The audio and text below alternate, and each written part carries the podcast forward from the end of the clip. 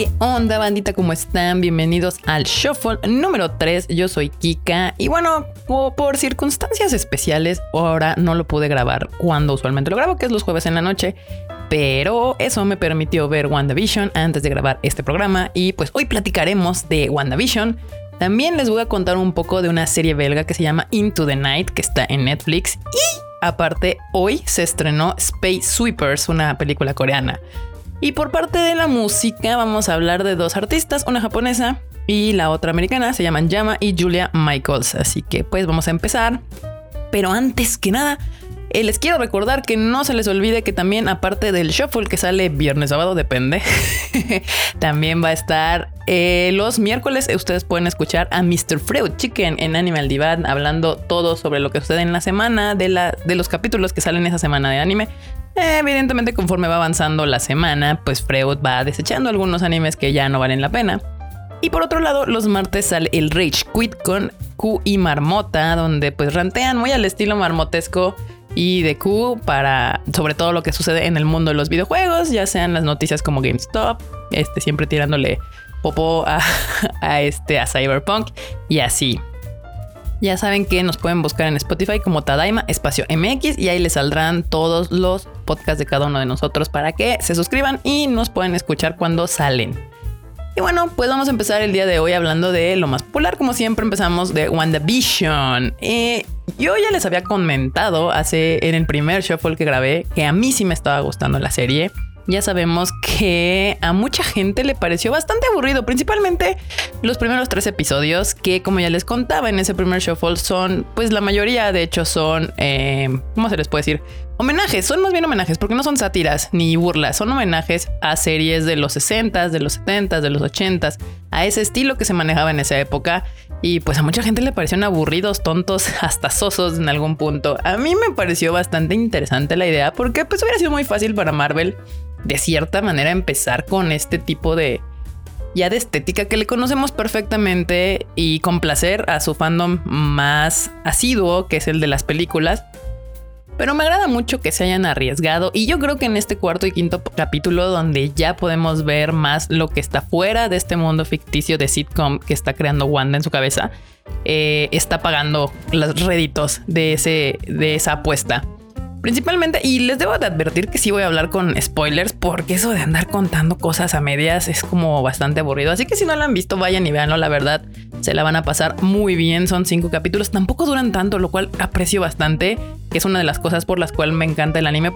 Pero bueno, hablemos de lo que sucedió en el último, en los últimos dos capítulos de WandaVision, que es lo que ha traído a todo el mundo loco y a los, a los detractores de la serie, ya los ya vinieron al camino del Señor y dijeron, no, sí está chida. Primero que nada, este capítulo salió Bebe Vision, que volvió loco a mucha gente. Está muy cute. Nunca pensamos ver un Bebe Vision, porque obviamente Vision nunca fue bebé pero se aprecia el intento. Otra cosa que me gusta muchísimo fue que entró la doctora Darcy, apareció desde el capítulo 4. A mí este personaje me encanta, que obviamente lo deben de recordar por las películas de Thor.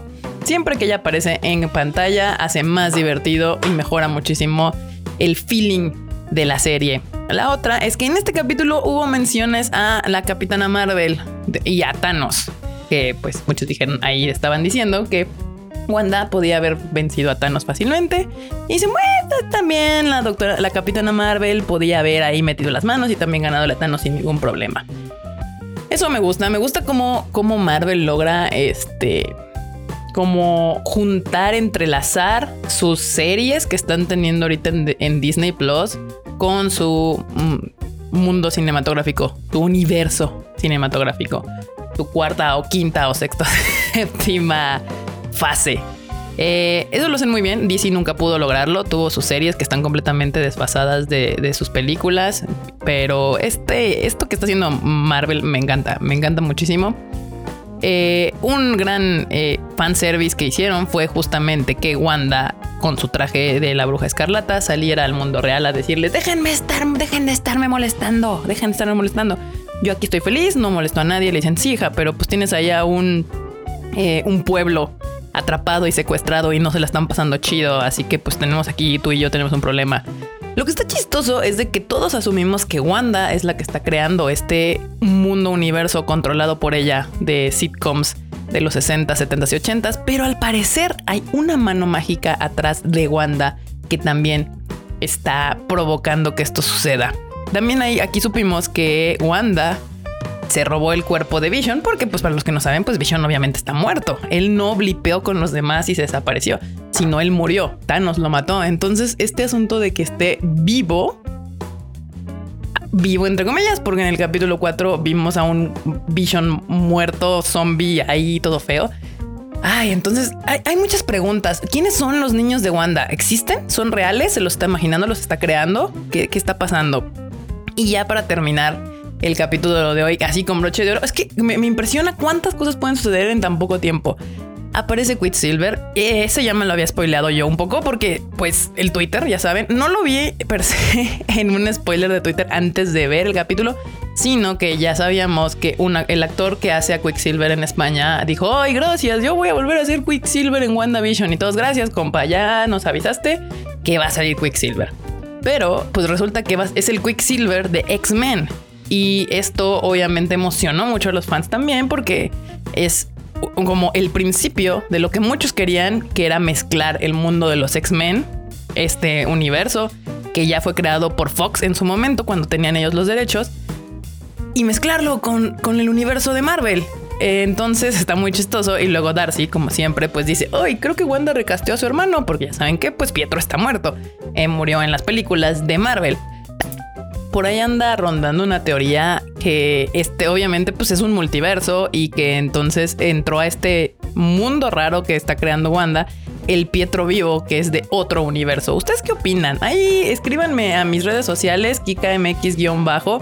¿Qué opinan de esto? ¿Por qué creen que apareció el otro Pietro, el Pietro de X-Men y no revivieron al Pietro de Marvel? Está, está bastante interesante. Y me gusta también porque trata el asunto de la muerte de una manera muy tierna con un perrito y los niños y ella les dice a los niños prácticamente que que la muerte es algo inevitable, pero hay algo que, que, es algo con lo que tienes que lidiar. Y uno que está así de Wanda, pero tú no lo estás lidiando con eso muy bien. O sea, ve todo lo que estás provocando. Así que mm, deberías de escuchar tus propios consejos. Y en ese momento dices, bueno, ¿cuántas veces tú en tu vida no has dado grandes consejos a tus amigos, pero cuando se trata de ti, nomás no lo aplicas? Así que bueno, bandita, pues ya saben, si no se tienen ningún pretexto para tener Disney Plus, este es uno muy grande, aunque ya haya terminado de Mandalorian, WandaVision es una gran serie. Y bueno, ahora dejamos a Disney Plus de un lado y nos vamos con Netflix. Netflix ahorita anda sacando películas y series como si no hubieran mañana. Como producen todo el mundo, pues hay series coreanas, eh, francesas, eh, mexicanas, gringas, eh, inglesas. Y en esta ocasión les voy a recomendar una serie belga. Se llama Into the Night, es una serie de seis episodios. Y la sinopsis es muy sencilla. Un soldado italiano entra a un avión, lo rapta y pues, todo el mundo lo tira de loco porque dice que tienen que huir literalmente del sol, porque si el sol los alcanza, van a morir. Esa es la premisa de la serie. Ahora, sí está muy entretenida, pero cuando estaba investigando para hacer este podcast, me di cuenta que esta serie estaba inspirada en una novela de Jacet Dujak, espero haberlo pronunciado bien porque pues no, no hablo polaco, eh, y se llama The Old Axolotl, sí, como de ajolote, The Old Axolotl, y es un libro, un libro que de hecho no existe físicamente, es meramente digital. Está muy interesante porque ahora tengo ganas de leer el libro. No tanto por la serie, sino porque encontré unas eh, pues personas que estuvieron comparando ambas y dicen que prácticamente la serie es una falta de respeto al libro, porque el libro sí tiene mucha carga cyberpunk, eh, un mundo posapocalíptico, está muy inspirado en el anime y que la serie se convirtió prácticamente pues en un survival, en un survival, no le diría horror, pero podía ser porque al final pues no hay zombies ni nada de esto ni alguien, pero el sol te mata y no corres de él. Y, de eso se trata. Cada capítulo es eh, hacer que cada estos personajes con sus problemas eh, los resuelvan internamente para poder huir del sol. Prácticamente de eso se trata la serie. Si lo que tú quieres es ver una serie que te entretenga con tu mamá, con tu papá, con tus amigos mientras estás comiendo y cosas así, vela, te vas a pasar muy bien. Pero ahora también les recomiendo que si quieren leer un cyberpunk más profundo, un cyberpunk que se cuestiona, pues se hace preguntas sobre la humanidad y a dónde vamos y cómo nuestra relación con la tecnología y, demás, eh, pues búsquense este libro, se llama The Old Axolotl. Yo también lo voy a buscar y me lo voy a aventar para ver si en un próximo Shuffle podemos hablar de este libro. La serie está en Netflix, no se les olvide, ahí lo pueden ver, seis episodios. Sí está como hablan alemán, ruso, turco, este, francés, todo. Entonces, pues la tienen que ver con subtítulos. Y por otro lado, el día de hoy Netflix estrenó Space Sweeper, un blockbuster coreano que no llegó a cines justamente por la pandemia. Estaba planeado a estrenarse por ahí del verano del año pasado y pues al final decidió, pues decidieron salir a nivel mundial. Hoy 5 de febrero la película trata de en 2092 la Tierra casi es inhabitable, así que pues huyendo a la Tierra una corporación llamada UTS está construyendo una nueva casa para la humanidad que como siempre, como siempre sabemos, pues muy pocos podrán acceder a ella. Nuestra historia sigue a la tripulación de la nave The Victory, que son prácticamente pepenadores del espacio, son recolectores de basura espacial. Y toda, esta, toda su historia va a cambiar cuando conocen a Dorothy, un robot humanoide que al parecer es una arma de destrucción masiva. Yo no sé ustedes, pero supongo porque he estado viendo muchas series coreanas recientemente, abrí Netflix y fue lo primero que me apareció, así de, mira, ten, ahí está, para que lo veas. Es una película, dura dos horas 20 minutos y está un poco larga, pero la verdad es que yo terminando de grabar este Shuffle me voy a ir a ver esta película y el próximo Shuffle vamos a comentar qué tal está. La gente que la ha visto dice que la verdad está muy cool y si después de terminado el Super Bowl no tiene nada que ver este fin de semana, pues ahí está, Space Sweepers la puede ver en Netflix. Y bueno, pasemos a la sección de música. Para los que no han escuchado desde el principio, les voy a recordar que estoy creando una playlist llamada Shuffle Playlist, donde voy a estar agregando todas las canciones y grupos que les estoy recomendando para que sea más fácil para ustedes encontrarlos. Y ya tengan una lista más ahí para andar descubriendo musiquilla. Y bueno, Hoy les voy a recomendar a dos artistas, una es japonesa, la otra es estadounidense, es Yama, la artista japonesa. Ay Dios, Japón trae esta onda recientemente de andar sacando artistas incógnito.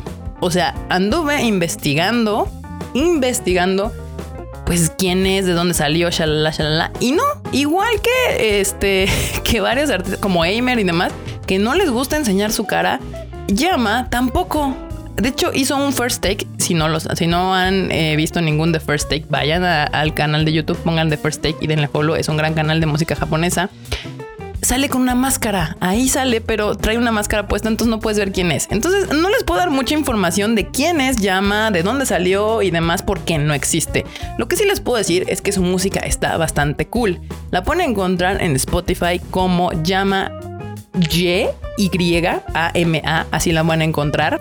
Y al igual que Sutamayo, el primer grupo que les recomendé en el Shuffle, todos sus videos están animados. Sus portadas son dibujos. Entonces no sabemos quién es, pero ahorita les voy a recomendar dos rolitas para que las escuchen y si les gustan, pues puedan seguir más la música de Yama.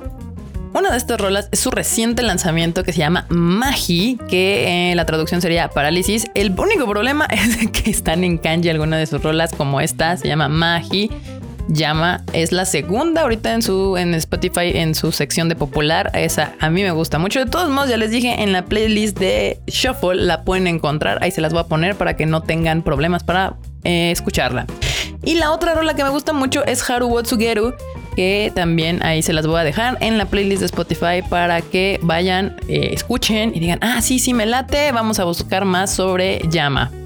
Hoy por primera vez les voy a recomendar una artista que no es japonesa. Su nombre es Julia Michaels. Es una artista, creo que salió hace como dos o tres años, si no me equivoco. Y de hecho justo antes de la pandemia vino a dar un concierto el año antepasado. Y la pude ver en el Blackberry de aquí. No, no, no, fue en el Plaza Condesa de aquí de la Ciudad de México. Y fue muy feliz. Ella es una artista que, digamos, empezó su carrera como escritora. Ella es muy popular y gran amiga de artistas ultra famosos como Justin Bieber, Selena, Selena, la Disney Channel Girl, no la de Bidi Bom Bom, no, Selena, Selena, y muchos artistas más de ese estilo. Ella les escribía sus canciones hasta que llegó un día que escribió una canción llamada Issues y dijo que no podía dársela a ningún artista. Esa canción la tenía que cantar ella porque era muy personal y fue su primer sencillo donde decidió salir a los reflectores y dejar de estar atrás de la magia. Dice que fue un proceso bastante complicado. La canción es espectacular. Se las voy a poner también en el playlist de El Shuffle para que lo escuchen. Y les las menciono porque recientemente acaba de lanzar su último sencillo que se llama Light Like This. Su música ha ido cambiando, se nota bastante, pero siempre manteniendo esa onda muy fresca, personal, que a mí me gusta mucho de esta artista. Y esta canción es un poquito más pop, no tan balada. Y está muy cool, se las dejo. Les voy a dejar la primera, la de Issues, y la última, la de Like This, para que la escuchen ahí en el playlist de El Shuffle. Y si les llama la atención, pues ya se avienten su discografía completa. de sus discos les recomiendo Nervous System, es el que a mí más me gusta, pero Inner Monologue también está bastante cool. No olviden, les dejo la playlist para que le den el follow. Ahí lo pueden encontrar en Spotify como Shuffle Playlist. Les va a aparecer. Y si no, también cuando ponen Tadaima espacio MX en el buscador de Spotify, ahí les va a salir los podcasts y esta playlist. Bueno, bandita, muchísimas gracias por escuchar este tercer shuffle. La verdad me estoy divirtiendo mucho hablando de todas estas series y canciones que me fascinan y compartiéndolas con todos ustedes. Ya saben que me pueden escribir lo que quieran, cualquier comentario, si les gustaron las recomendaciones que les doy o si no les gustaron, me pueden escribir a KikaMX-bajo en Twitter, en Instagram, en TikTok o pues también pueden dejar ahí mensajes en los videos del Tadaima si gustan. No se les olvide que los martes sale el Rage Quit con Marmota y con Q, que hablan de videojuegos, y el miércoles Anime Divat con Mr. Freud, obviamente hablando de lo mejor y lo peor del anime. No se les olvide darle follow a este bonito podcast y nos estamos viendo la siguiente, viendo, viendo, escuchando la siguiente semana. Bye chi.